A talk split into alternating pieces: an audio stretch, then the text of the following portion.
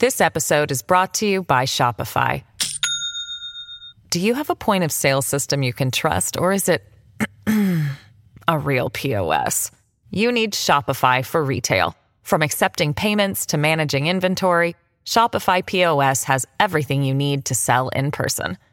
Go to shopify.com slash system, all lowercase, to take your retail business to the next level today. That's shopify.com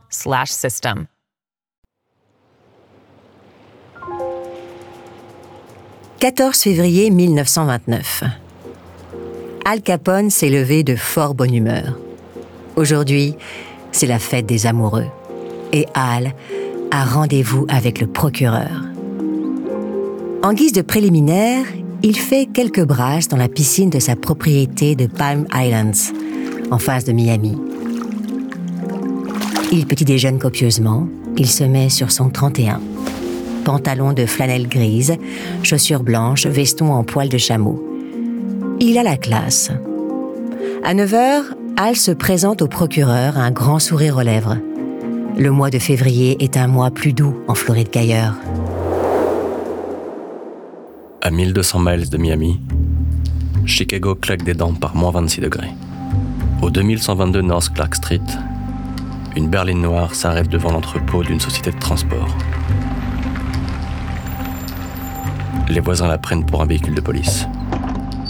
Elle en a tous les attributs, et les quatre hommes qui en sortent aussi.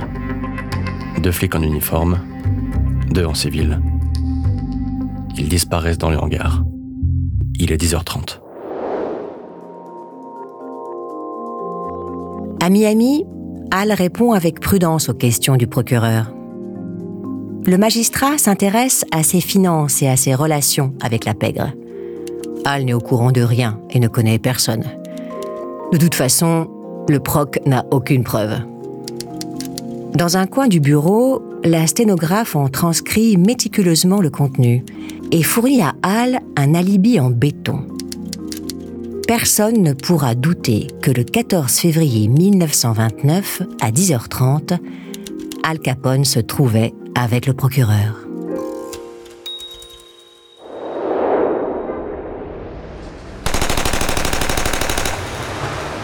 À la même heure, à Chicago, des détonations se font entendre dans l'entrepôt du 2122 North Clark Street. Les riverains voient ressortir les deux flics en uniforme.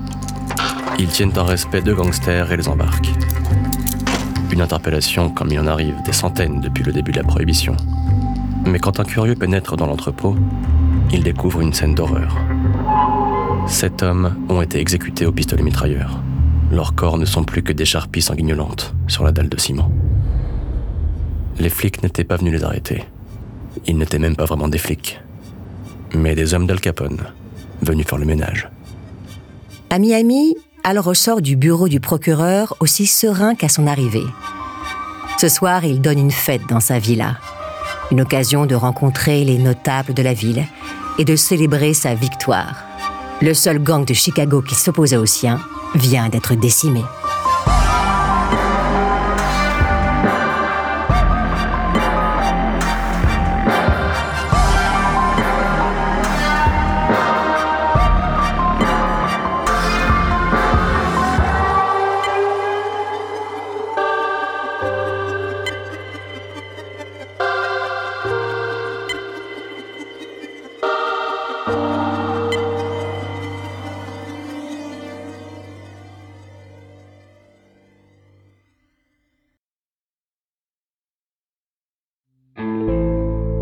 Alphonse Capone naît à Brooklyn le 17 janvier 1899. Ses parents ont quitté l'Italie quelques années plus tôt pour tenter leur chance aux États-Unis. En réalité, ils ont fui une misère pour une autre.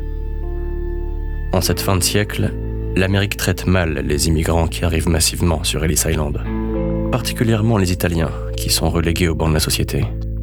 Le 14 mars 1891, huit ans avant la naissance de Capone, Onze d'entre eux sont même lynchés par la foule à la Nouvelle-Orléans. Pourtant, Gabriele, le père de Hal, veut se montrer digne de son pays d'adoption. Il monte un salon de coiffure qui fait barbier et obtient la nationalité américaine en 1906. Sa mère, Teresa, fait un peu de couture et beaucoup d'enfants. neuf en tout. Al est le quatrième.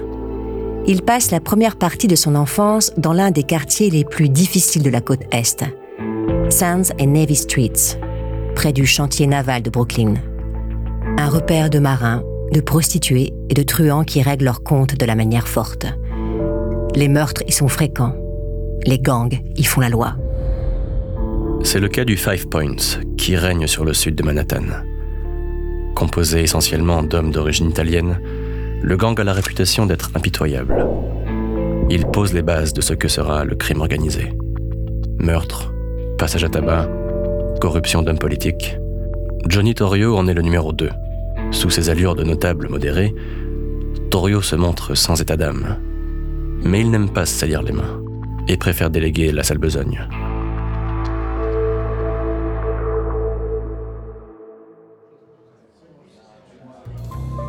À partir de 1907, Al passe tous les jours devant le club Johnny Torrio.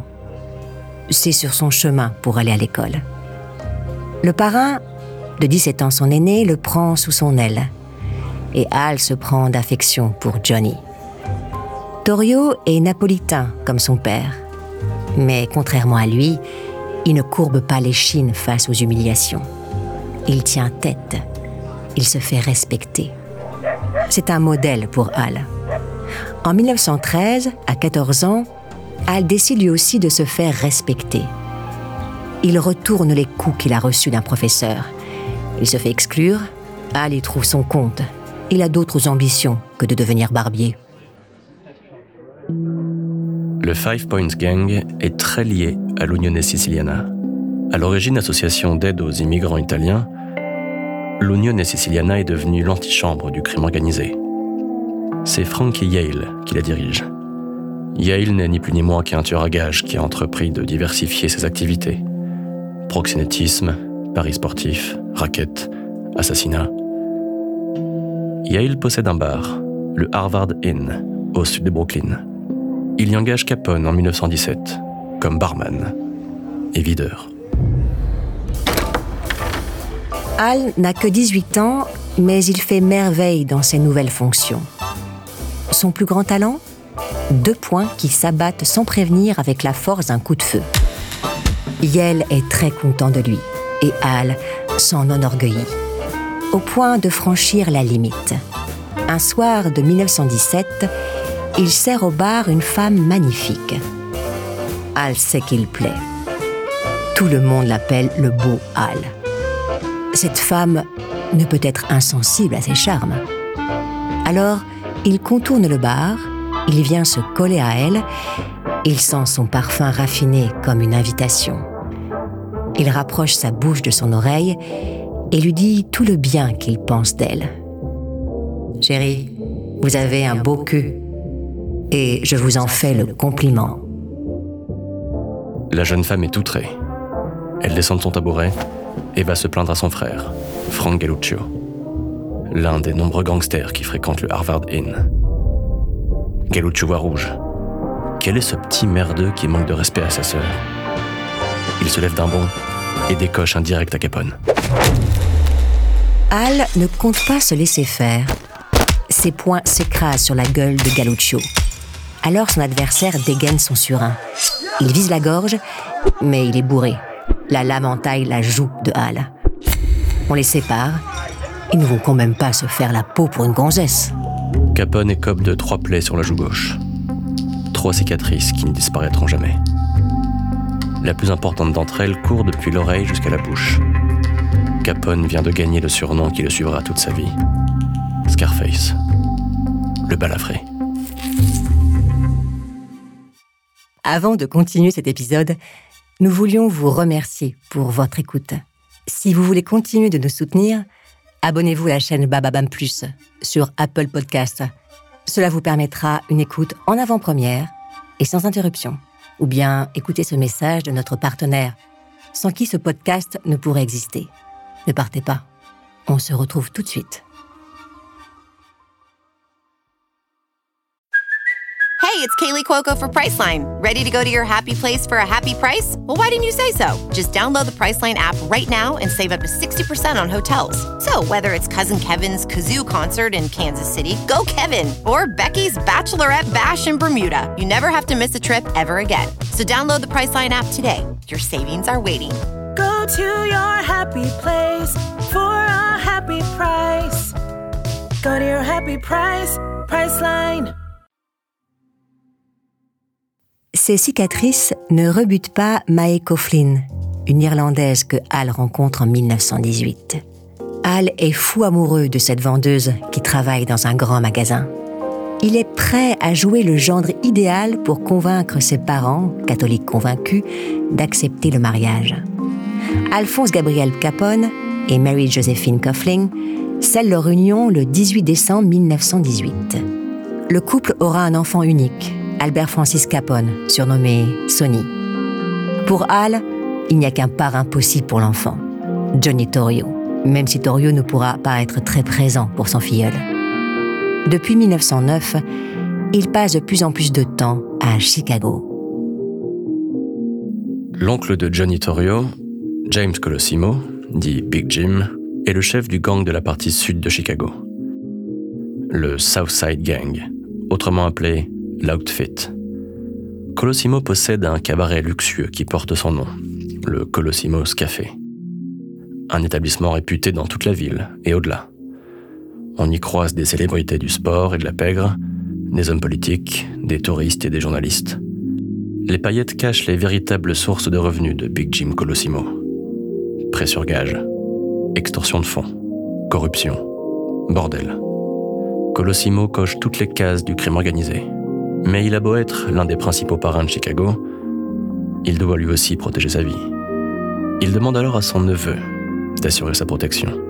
Johnny Torrio fait le ménage dans les rangs de son oncle et gère de plus en plus ses affaires. En 1919, Torrio s'installe définitivement à Chicago. Il monte sa propre organisation dans le dos de Big Jim. Et il lui faut des hommes de confiance. En 1920, Hal s'est fait un certain nombre d'ennemis à New York, dans les rangs de la pègre comme dans ceux de la police. Mais c'est son tempérament sanguin qui est son pire ennemi. Il cogne à tout va et parfois sur les mauvaises personnes. Pour ne rien arranger, les meurtres qu'il commet pour le compte de Frankie Yale lui attirent l'attention des flics. Bref, il a tout intérêt à se faire oublier à New York. Il embarque alors Mae et le petit Albert dans l'Illinois. Torio l'y attend. À son arrivée, Al se fait passer pour un vendeur de meubles d'occasion. Il ouvre une boutique qu'il aménage sommairement à deux pas du Fort Duces, le QG de Torio. Une couverture parfaite pour ses véritables activités. D'abord garde du corps, barman, gestionnaire de bordel, Johnny en fait rapidement son associé. Les deux hommes se complètent. Torio est petit, froid et méthodique. Al est grand, sanguin et intrépide. À deux, ils forment un duo gagnant. Et ils ne vont pas tarder à gagner gros. Le 17 janvier de cette année 1920, le 18e amendement de la Constitution américaine entre en vigueur. Il interdit la fabrication, la vente, le transport, l'importation ou l'exportation de produits spiritueux à l'intérieur des États-Unis et de tous les territoires soumis à la juridiction de ces États. C'est le début de la prohibition. L'Amérique se partage entre ceux qui veulent continuer à boire et ceux qui voient ça comme une activité immorale. Les habitants des grandes villes veulent continuer à profiter des années folles. Une aubaine pour les gangsters. Eux n'ont pas peur d'enfreindre la loi. C'est même leur profession. Ils mettent alors sur pied le commerce illégal d'alcool. Les recettes promettent d'être extraordinaires. Johnny et Al savent depuis longtemps qu'il y a une montagne de fric à se faire grâce à la prohibition. Les habitants de Chicago veulent continuer à boire. Mais Big Jim, lui, refuse de se lancer. Ses bordels et ses tripots lui rapportent toujours autant. Pourquoi prendre des risques supplémentaires?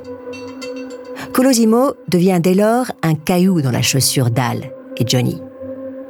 Pour avancer, il va leur falloir s'en débarrasser. Le 11 mai 1920, Big Jim est assassiné dans le vestibule du Colossimos Café. Son corps gît face contre terre. Une balle a perforé son crâne derrière son oreille droite. Ses funérailles sont grandioses. Tout le Gotha de Chicago y assiste, révélant l'ampleur de la corruption qui ravage la ville. Pour marquer son deuil, Al Capone ne se rase pas pendant trois jours. La voie est libre à présent. Ettorio est le nouveau patron de l'outfit de Chicago. Al et Johnny entreprennent de repousser les limites de leur territoire. Leur zone d'influence s'étend jusqu'aux banlieues sud et ouest de la ville. Mais plusieurs gangs se dressent sur leur chemin. D'abord celui du North Side. À sa tête, Diane O'Banion, un meurtrier sans scrupules qui a une véritable passion pour les fleurs. O'Banion est flanqué de deux lieutenants aussi cruels que lui, Jaime Weiss et Bugs Moran. À l'ouest, le gang irlandais des frères O'Donnell. Au sud, les six frères Jenna règnent sur Italy. À l'inverse de Hal, Johnny préfère la diplomatie à la violence.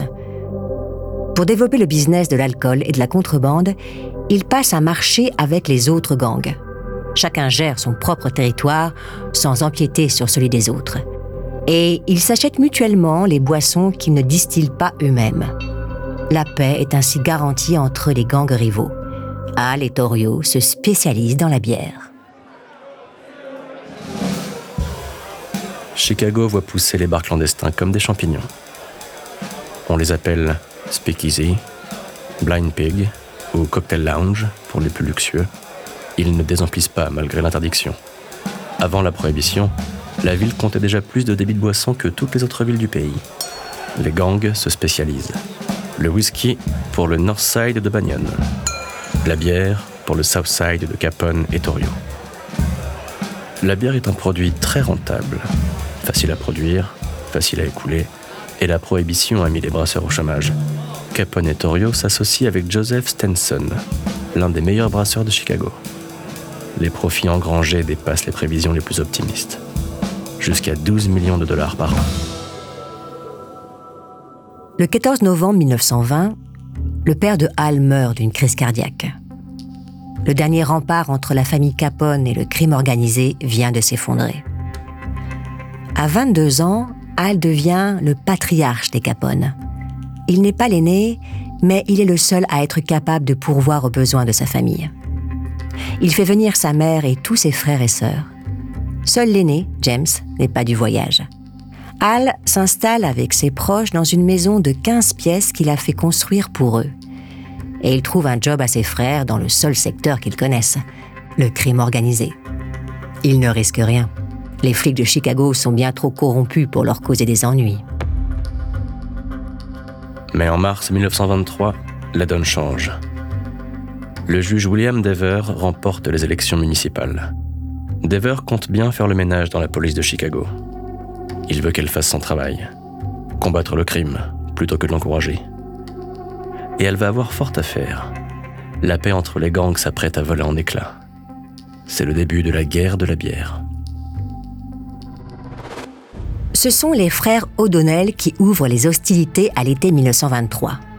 Associés de Hal et Johnny, les frères irlandais commencent à voler leur livraison d'alcool. Ils font aussi le tour des speakeasy pour forcer les patrons à se fournir chez eux.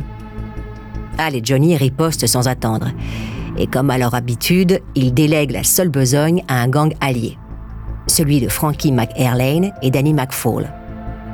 C'est Hal qui supervise les opérations.